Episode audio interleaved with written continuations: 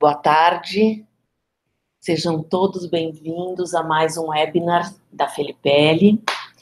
E hoje nós vamos falar de um assunto que mexe muito com a vida de todos nós, né?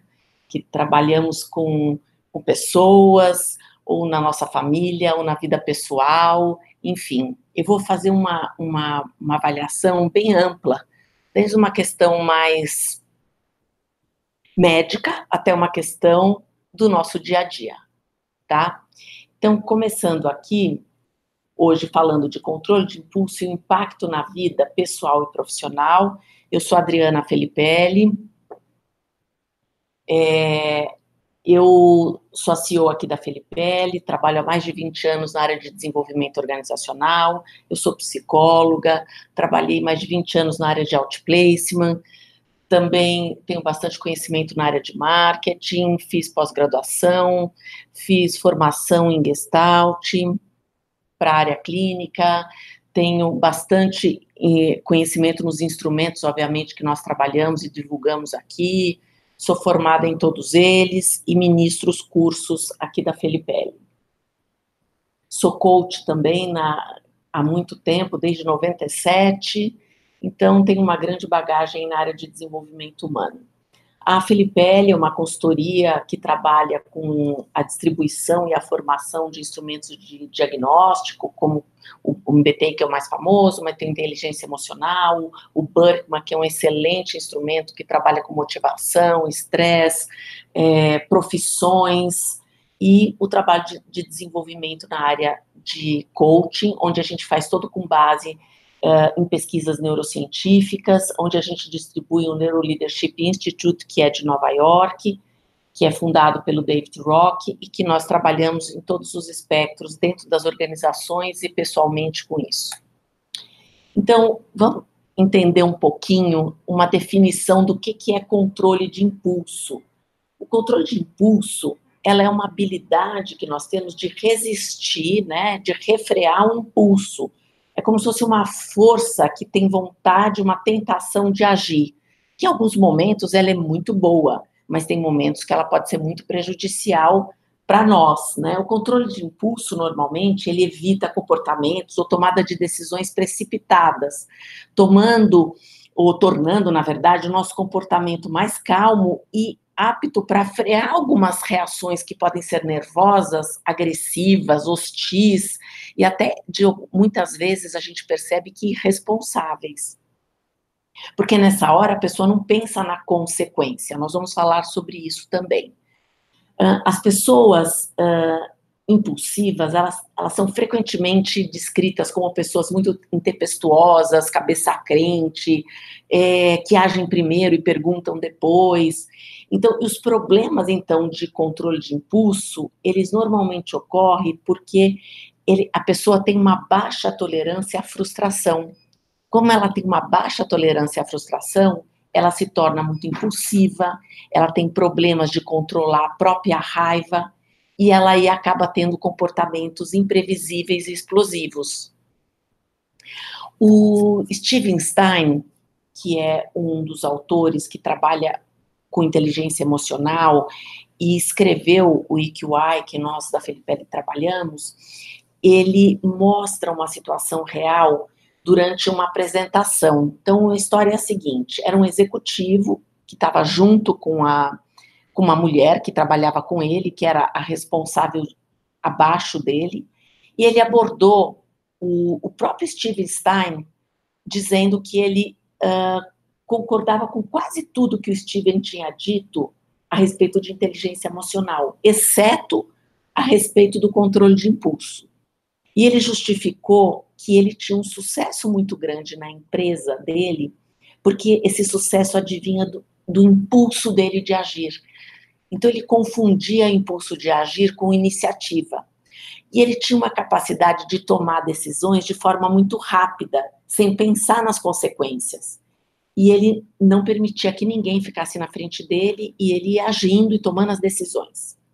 Quando ele se afastou um pouco, a mulher teve possibilidade de explicar o que estava acontecendo para o Steven. E ela disse que ela trabalhava com ele, que ela era segunda no comando da companhia, e ela disse que Ele chegava cedo no escritório e disparava ordens para todo mundo,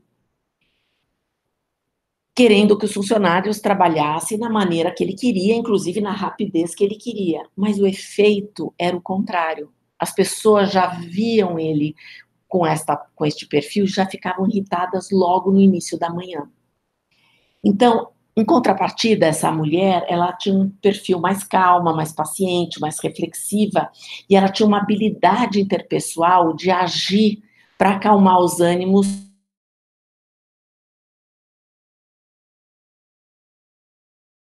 para resolver que a harmonia do escritório voltasse.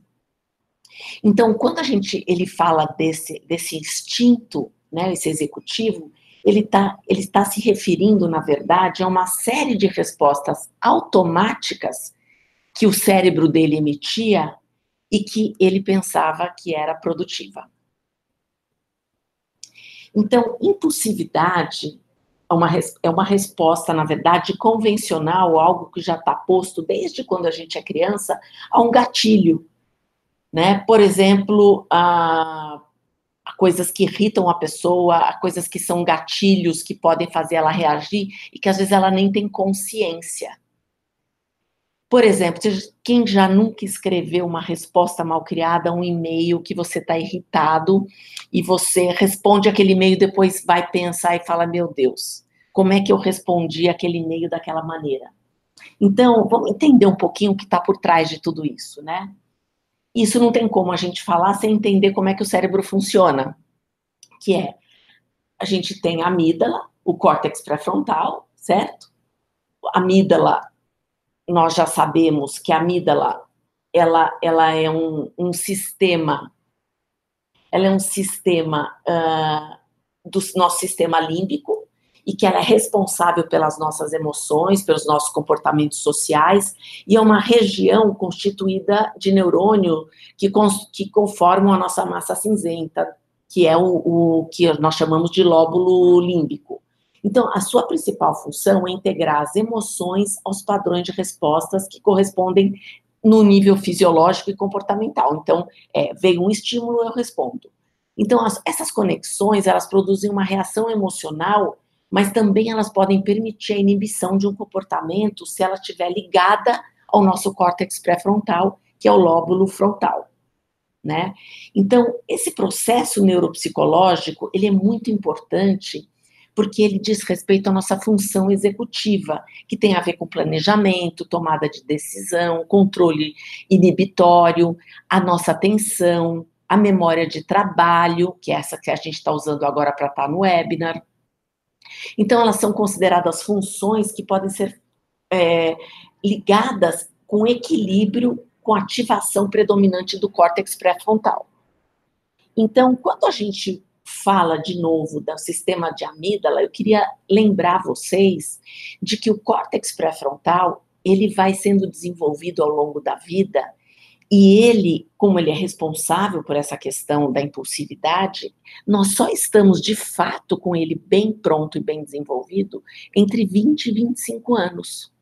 Então, muitas das coisas que acontecem na adolescência, por exemplo, ele é um impulso que as pessoas respondem com rapidez, só que ele é um impulso que ele é desproporcional muitas vezes porque nem o córtex pré-frontal do adolescente está pronto para ele ter todos os freios necessários. Então, pode ser comer impulsivamente, fumar, beber, se drogar, dirigir rápido demais, parecer fora do controle. Essa impulsividade torna a vida muito difícil para muitas pessoas. Então, vamos entender agora esses gatilhos da impulsividade. Nós sabemos que quem não controla os seus, os seus, impulsos é chamado, como eu disse há pouco, de, de explosivo, de impaciente, porque eles têm uma baixa tolerância à frustração. Então, você pode estar num momento é, bem, num outro momento péssimo, tender a tomar a decisão de modo insuficiente, ou seja, eu não tenho tanta informação para tomar, e eu posso, inclusive, gastar dinheiro de uma forma incontrolada Normalmente, as pessoas que têm um controle de impulso baixo, a sua vida amorosa é hiperativa. Mas os relacionamentos não duram. Por quê? Porque essas pessoas não conseguem sustentar. Porque tem tantas explosões que os relacionamentos não duram. Então, eles tendem a agir de, de acordo com os interesses mais momentâneos e pode se levar por aquele impulso do momento sem, de fato, ter um controle de um impulso efetivo. E aí, o que, que acontece? Tem uma capacidade de viver aquele momento e não de refletir e não agir de forma automática. Então, o que, que isso acontece? Essa pessoa precisa fornecer um espaço mental entre a ação e a reflexão. E as alternativas que ela tem para reagir precisam ser colocadas na balança, para que elas possam ser avaliadas e de modo que essas ações e as expressões sejam mais razoáveis para ela explicar. Então, quando eu tenho esse, esse controle dos meus gatilhos, entendimento de mim mesmo dos meus gatilhos, eu consigo tomar decisões de uma forma mais sábia e controlar os meus comportamentos. Tem essa frase que eu gosto muito, que é do Steven Stein, que ele sempre diz que sempre que agimos antes de pensar, estamos agindo de forma impulsiva. Então, uh, nossa personalidade, ela se forma em decorrência da nossa educação, do meio ambiente, de uma forma inata também, né? Genética, da cultura e das experiências que a gente tem. Então, se eu tenho uma experiência ruim, eu vou tender à frente àqueles estímulos, reagir daquela forma ruim. Então, as pessoas que agem impulsivamente são aquelas que agem sem pensar, como eu disse há pouco, nas consequências. São pessoas difíceis de controlar o próprio comportamento e tomam decisão de forma muito rápida. Elas se sentem atraídas, né, como se fosse um, uma energia, né? Porque isso quase que dá uma adrenalina para ela. Então é difícil de controlar porque ela quer obter a recompensa no, no, no presente imediato e não no futuro. Só que o que vai fazer muitas vezes é que essas pessoas aprendem pela dor. Elas percebem que cada vez que elas reagem de forma muito impulsiva tem uma consequência. E se elas tivessem um bom é, freio para os seus comportamentos e não um acelerador para os comportamentos, elas teriam mais satisfação. Inclusive, tem casos patológicos, né? De acordo com as pesquisas, a gente sabe que, por exemplo, que pessoas muito impulsivas, elas têm maior chance de se viciar em cigarros, em álcool e drogas, elas têm uma tendência a reagir de forma mais agressiva aos eventos, elas podem ter também tendência a, TDAH, né, que é o distúrbio de, de foco de atenção, como bipolaridade, o perfil borderline e ser até antissociais. A gente poderia até ir para um nível maior, que daí é um caso mais ainda uh, doentio, que é o caso, por exemplo, da cleptomaníaca, que a pessoa ela tem um impulso de roubar e normalmente não é nem coisas significativas, ela pode roubar um apontador, uma borracha, uma, um clips, quer dizer, ela, ela tem um impulso. A piromaníaca, por exemplo, que são pessoas que a gente vê, né, por exemplo, nessas crises, aí com eventos políticos, etc., ideológicas, motivações monetárias, elas buscam gratificação com, com desejo de fogo, né, onde elas experimentam uma excitação nos momentos que antecedem o ato de incendiar as coisas, de destruir. É, parece é, bizarro para a gente que não faz isso, mas é um caso patológico de nível de controle de impulso que a pessoa não consegue ter, né? A, a gente tem outro transtorno que a gente poderia dizer que é o, é o tricotilomania, que é um transtorno psicológico mais conhecido, por sintomas é, que a pessoa tem, que ela sofre de arrancar o cabelo. Né? A gente não conhece muito por esse nome, né? Tricotilomania. É, parece de tricô mesmo, né? Que é onde ela, ela tricota, só que ela tricota o próprio cabelo. Ela às vezes mexe no cabelo. São aquelas pessoas que ficam enrolando o cabelo freneticamente. Às vezes elas só enrolam, às vezes elas chegam a puxar o cabelo. Uh, tem outros transtornos, aí a gente vai para transtornos alimentares, até é, questões que podem advir de questões até genéticas, etc. Mas, enfim, o que, que acontece? A serotonina e a dopamina são dois neurotransmissores influentes na impulsividade, já que o neurônio libera ah, para o cérebro ligados à questão do autocontrole, tanto a serotonina quanto a dopamina. Agora, algumas áreas ligadas à, impulsividade, por exemplo, são o controle, como eu disse há pouco, da amígdala e do córtex pré-frontal. A amígdala vai e não tem o controle do córtex pré-frontal, e aí ela fica com reações emocionais e que, que acabam, o, o córtex pré-frontal não consegue inibir o comportamento e não consegue regular as emoções. Uh, tem um gene que é especialmente importante na impulsividade, que é encarregado pela produção da enzima conhecida como monoamina oxidose A. Ou seja, tem algumas pessoas que têm esse gene que pode influenciar o sistema nervoso destas pessoas e que é essa tal maneira de que é, é, dificulta o controle da agressividade e etc. Então, tem coisas genéticas? Tem. Mas muitas delas, como eu disse, é feita pela experiência, pelo córtex pré-frontal, segurando o impulso da amígdala ok? Então, é, vamos pensar também no caso, é, mais frequente até de mulheres, mas homens também têm, juntando isso com mudanças hormonais, questões psicológicas, sociais, ou fase de adolescência que eu comentei que o córtex pré-frontal ainda não está totalmente pronto. Então, a gente sabe que os adolescentes têm maior chance de se envolver em coisas de risco, de tomarem decisões precipitadas, etc. E aí, o que, que a gente faz então para mudar? Agora colocamos todo um cenário, o que, que é, para que, que serve, os casos extremos que vão para as doenças psicopatológicas. Agora, como é que a gente faz isso? A gente sabe que pensamento gera sentimento que vai mobilizar a gente para uma ação e para um resultado. Então, qual é a dica aqui? A gente estar atento às causas, crenças e consequências. Essa é uma técnica fácil, porque na hora que eu sei as, os pensamentos, a origem dos meus pensamentos, eu sei o que eu vou sentir. Então, vamos pensar que eu, uh, eu, eu tenho uma pessoa que vai fazer uma viagem viagem para o exterior. E essa viagem, essa pessoa tem muito medo de avião. E ela começa a ver que está chegando a hora e está perto de tomar o avião. O que ela pensa a respeito do medo que ela vai ter ou do que pode vir a acontecer, vai ter um sentimento. Esse sentimento vai fazer uma emoção que vai fazer com que ela tenha algumas reações, que é a ação que vai gerar um determinado resultado. Claro que eu estou dando um exemplo simples, mas isso pode ser aplicado a várias outras coisas.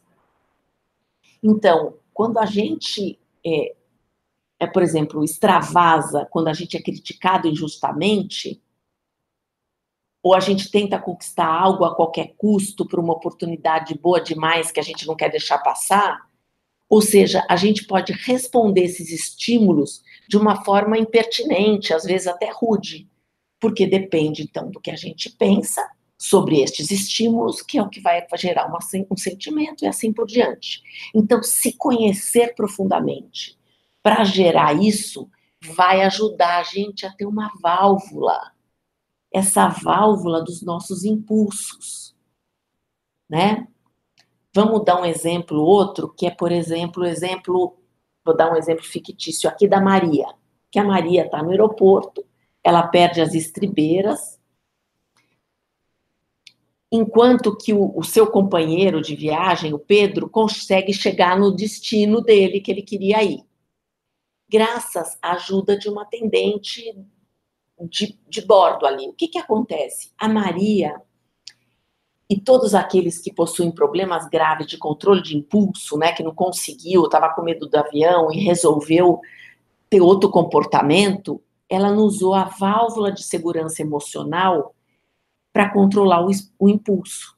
Então, se ela tivesse usado o, o, a crença, a crença, é, crenças, né, na verdade, as causas, crenças e consequências, ela teria funcionado de uma maneira que ela podia ter intervido nas crenças, que vai gerar essa questão do sentimento. Ou seja, nossas emoções dão origem a esse curso de ação que a gente vive. E aí é que entra a válvula novamente dos impulsos. Porque então vamos imaginar uma válvula que abre e fecha de acordo com seus sentimentos e comportamentos. Se ela estiver funcionando co corretamente e esses sentimentos ficam em espera por um lado, nós vamos ter consciência, ciência das nossas emoções e a gente vai poder controlar isso. Então, sentimentos como frustração, hostilidade, entre outros, vão ser colocados de lado até um determinado momento que as coisas esfriem e eu consiga tomar a melhor decisão. Quando a válvula está defeituosa, os sentimentos atravessam essa válvula e fazem com que a gente não consiga aproveitar e né? Com isso, a gente não tem tempo para avaliar um provável resultado dessa atitude, porque não, não pensa na consequência. Então, a gente pode pensar que a gente teve um ganho a curto prazo, quando, na verdade, nós vamos obter uma dor a longo prazo. Porque a custa de uma coisa impetuosa no curto prazo vai ter uma consequência de longo prazo. Quem de nós nunca passou por isso? Quem nunca? Não é? Como fazer, então, para manutenção dessa válvula? Sim, se a gente trabalha essa técnica de crenças, causas, crenças e consequências, sempre que possível, a gente pode evitar cometer erros quando vamos para uma crença que a gente nem avaliou. E aí eu gosto muito desse filme, né, de, dos ratinhos invadindo, que é do Steve Cutts, que é maravilhosa, né, que mostra por vezes os nossos sentimentos, né, as emoções que vêm e vão, né, como é que a gente usa essas emoções que elas aparentam poderosas, né? O exemplo de como as emoções intensas podem até desaparecer por instantes.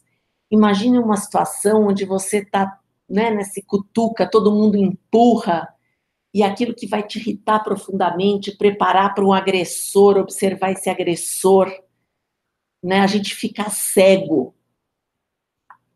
Então, uh, tem uma, uma, uma cena que fala sobre isso, né? Que é uma pessoa que que está num ambiente desse com muita gente tumultuado e tem uma pessoa atrás que está cutucando, cutucando, cutucando, que quando ele olha é um cego com uma bengala. A emoção dele desaparece e dão lugar a outras emoções também, umas emoções mais brandas, né?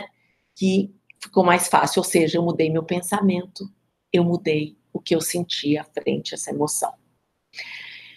Vamos agora para um outro é, é, exemplo, que é um teste famosésimo da década de 70, 80, aonde o teste do marshmallow, né, que muitos de vocês já conhecem, né, que o autor vai falar sobre é, a univers... que foi feito na Universidade de Stanford. O experimento envolveu crianças de 4 anos de idade e cada uma delas ficou numa sala que continha uma mesa, uma cadeira e um marshmallow, né? E a pessoa que conduzia o teste informou para crianças que elas tinham que realizar uma tarefa, que elas fariam uma oferta, que as crianças poderiam aceitar ou não, e elas foram informadas que se elas quisessem comer o marshmallow, não haveria problema nenhum. Mas, caso elas esperassem o tempo todo, elas teriam uma grande recompensa. E que as crianças que fizeram escolhas, que esperaram o resultado, elas teriam essa recompensa no final. Só que dois terços da, das crianças resolveram esperar, enquanto o resto não esperou. Então, mas qual foi o fim do experimento? Né? É, eles perceberam que ao longo do tempo, que aqueles que optaram em comer o marshmallow estavam passando por problemas de dificuldade de socialização, eles eram mais teimosos, eles tinham é, processos de indecisão. E quem esperou mais tinha maior habilidade em sociabilização as notas eram melhores, e, em geral, eles sabiam controlar os seus impulsos frente aos problemas que eles lidavam. Teve um outro estudo mais para frente com mil crianças neozelandesas, onde eles acompanharam essas crianças até os 32 anos de idade. Só que esse resultado comprovou que aquelas crianças que tinham tido autocontrole, elas estavam muito mais propensas a terem uh, sucesso na vida, inclusive profissional. E, e que as não tinham é, controle, que não tiveram, comprovaram que elas tinham mais uh, espaço para doenças coronárias, além de problemas financeiros e uh, até alguns tinham entrado para a vida do crime. Então, a essência desses programas mostram que o autocontrole é uma habilidade vital para explorar horizontes não só a curto, prédio, a, a curto prazo, desculpa, mas a médio e longo prazo, para visualizar as possibilidades futuras, para se anteceder, controlar comportamentos. Ou seja, todos nós temos autocontrole, mas algumas pessoas são mais propensas a ter melhor autocontrole e tem um efeito real na vida. Vamos fazer um teste assim, aqui, online. Vocês fazem refletindo é, trabalhando com isso, né? Então, vejam aí, essas informações, afirmações que podem ser aplicadas a você. Então, responda nunca, raramente, às vezes, frequentemente ou sempre. Então, eu tenho tendência de agir antes de pensar? Responde aí você, nunca, raramente, às vezes, frequentemente ou sempre. Fico impaciente facilmente? Os outros parecem ser muito lentos ao se decidirem. Frequentemente me arrependo de ter pensado mais em cima das minhas decisões. Frequentemente compro coisas por impulso. Os outros me dizem que tendo a ser uma cabeça quente. E por último, se um motorista me corta no trânsito, eu persigo ou faço gestos obscenos ou xingo esse cara. Então, caso você tenha respondido frequentemente ou sempre, na maioria das afirmações, há uma chance muito grande de você ser uma pessoa que não controla os seus impulsos. Vamos lá mais um pouquinho. Me escreva sim ou não nas afirmações abaixo. Nos últimos três anos, eu ataquei alguém por raiva? Nos últimos três anos, eu destruí algum objeto por conta da frustração? Joguei um objeto longe, quebrei na parede, chutei uma cadeira, sei lá. Nos últimos três anos, eu tomei uma decisão precipitada, a qual eu me arrependi muito? Então, caso você tenha respondido então sim para uma dessas afirmações, também confirma que você tem algum problema de controle de impulsos. As suas respostas é, vão dizer que você tem uma, uma conversa com você mesmo mais diluída, ou seja, você não está muito reflexivo, você pode estar tá mais agressivo. Se você pode mudar essa autoconversa, né, para que seja mais adequado com essas situações? Sim, a resposta é que sim. Associada a esses, esses surtos ou as derivações de interpretação como o outro, como foi abusivo, desrespeitoso, etc., com você, sempre essa autopercepção, lembra da, das crenças, das consequências que nós temos, autoconversa que acompanha essas decisões precipitadas normalmente está relacionada a um desejo, uma necessidade muito forte do aqui e agora. E esse excessivo desejo pode é, complicar o teu controle de impulso. Então, como que a gente pode rever essa necessidade para que a gente converse, reflita para ir para o próximo? Então, vamos para algumas dicas para você lidar finalmente com esses impulsos. Na próxima semana, né, que hoje já é quarta, é, preste muito, pode ser até amanhã, né? Quinta, sexta também, ainda não acabou a semana. Muita atenção às raivas, às frustrações que aparecem para você. Escreva elas em qualquer papel, monitore essas e pense na emoção que vem junto a cada uma dessas emoções. Qual é a crença que está por trás dessas emoções? E se você conseguir segurar, né, contestar na hora, ótimo. Se não, escreva, né, sintetize todas as emoções, os sentimentos e anota. Veja que esforços você conseguiu e que esse esforço permitiu para que você lidasse com esses sentimentos. Se você frequentemente aumenta a sua raiva rapidamente, você, você vai perder essa capacidade, inclusive, de autoconversa, de reflexão. E o incidente vai ser mais excitante e mais forte de você reagir. Se você conseguir abaixar a temperatura dessas emoções, como uma medida extrema, você pode, por exemplo, sair daquele ambiente, sai fora do ambiente, vai dar uma volta, se retira, vai, vai pensar. Outra coisa muito importante, a respiração. Parece bobagem, né? Todo mundo fala respira, mas é muito verdadeiro isso. Respira. Mexe com o diafragma, você muda todo o sistema de oxigenação do cérebro. Ou então cause uma distração proposital. Sabe o que a gente faz com criança? Olha aquilo ali e distrai ele do pensamento. Distrai o seu pensamento por um tempo suficiente que você impeça o seu ato impulsivo de ocorrer. Então, dicas para o seu gatilho mental, né? Quando vier aquele alarme de eu vou agir, eu vou esganar a pessoa. Respira bem fundo que passa. Se não passar, respira de novo. E exemplo, se alguém grita com você, as coisas te pegam, né? Ou alguém te chama de incompetente, de burro, Faça uma lista de novo destas sensações. Dá um tempo para esse gatilho de ação minimizar, você sair disso, treine isso. E uma decisão muito importante pode ser procurar um amigo para pensar e te dizer melhores formas de reação. Se você conseguiu segurar naquele momento, ótimo. Se você não conseguiu, procura um amigo do mesmo jeito, conta a situação, ouve o que ele tem para te dizer.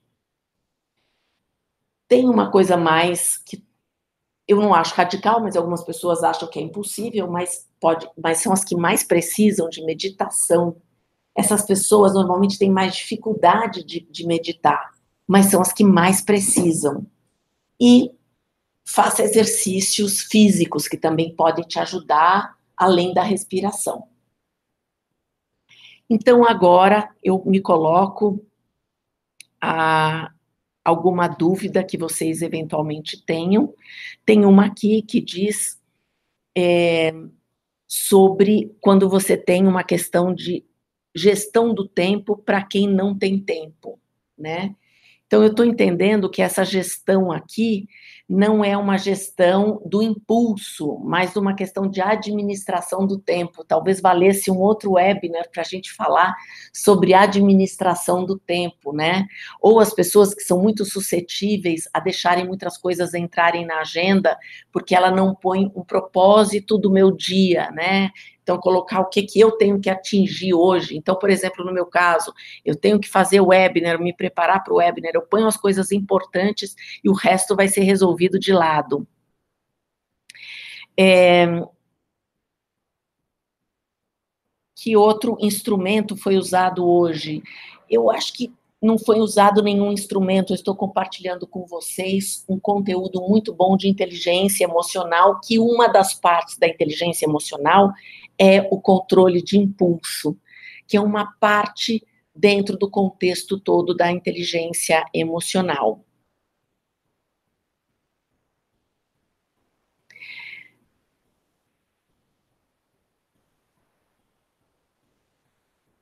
Que outras perguntas podemos. É, esse conteúdo, repito, é, ele vai subir na, na, na, na, nosso canal do YouTube, vai estar à disposição caso vocês queiram ver posteriormente. É, o, a questão do, do, sistema límbico, né, que estão me perguntando aqui, tem vários livros que eu uh, posso indicar para vocês é, sobre neurociência porque a neurociência, quase todos os livros falam dessa questão do sistema límbico do córtex pré-frontal. Mas eu tenho alguns livros e eu vou ver como é que eu faço para postar esses livros, o nome dos livros e os autores. É, aqui, o Ramon, que está aqui comigo, está me dizendo que é mais fácil se eu colocar no nosso Facebook, na página do Facebook, que parece que no YouTube só consigo subir o vídeo, mas não consigo subir o nome dos livros. Então eu vou postar no, na nossa página da Filipelli, no Facebook, os livros que falam sobre conceitos de neurociência. Tá bom? Agradeço muito o tempo de vocês e vocês estarem aqui com a gente. Espero que o conteúdo tenha sido útil e respirem.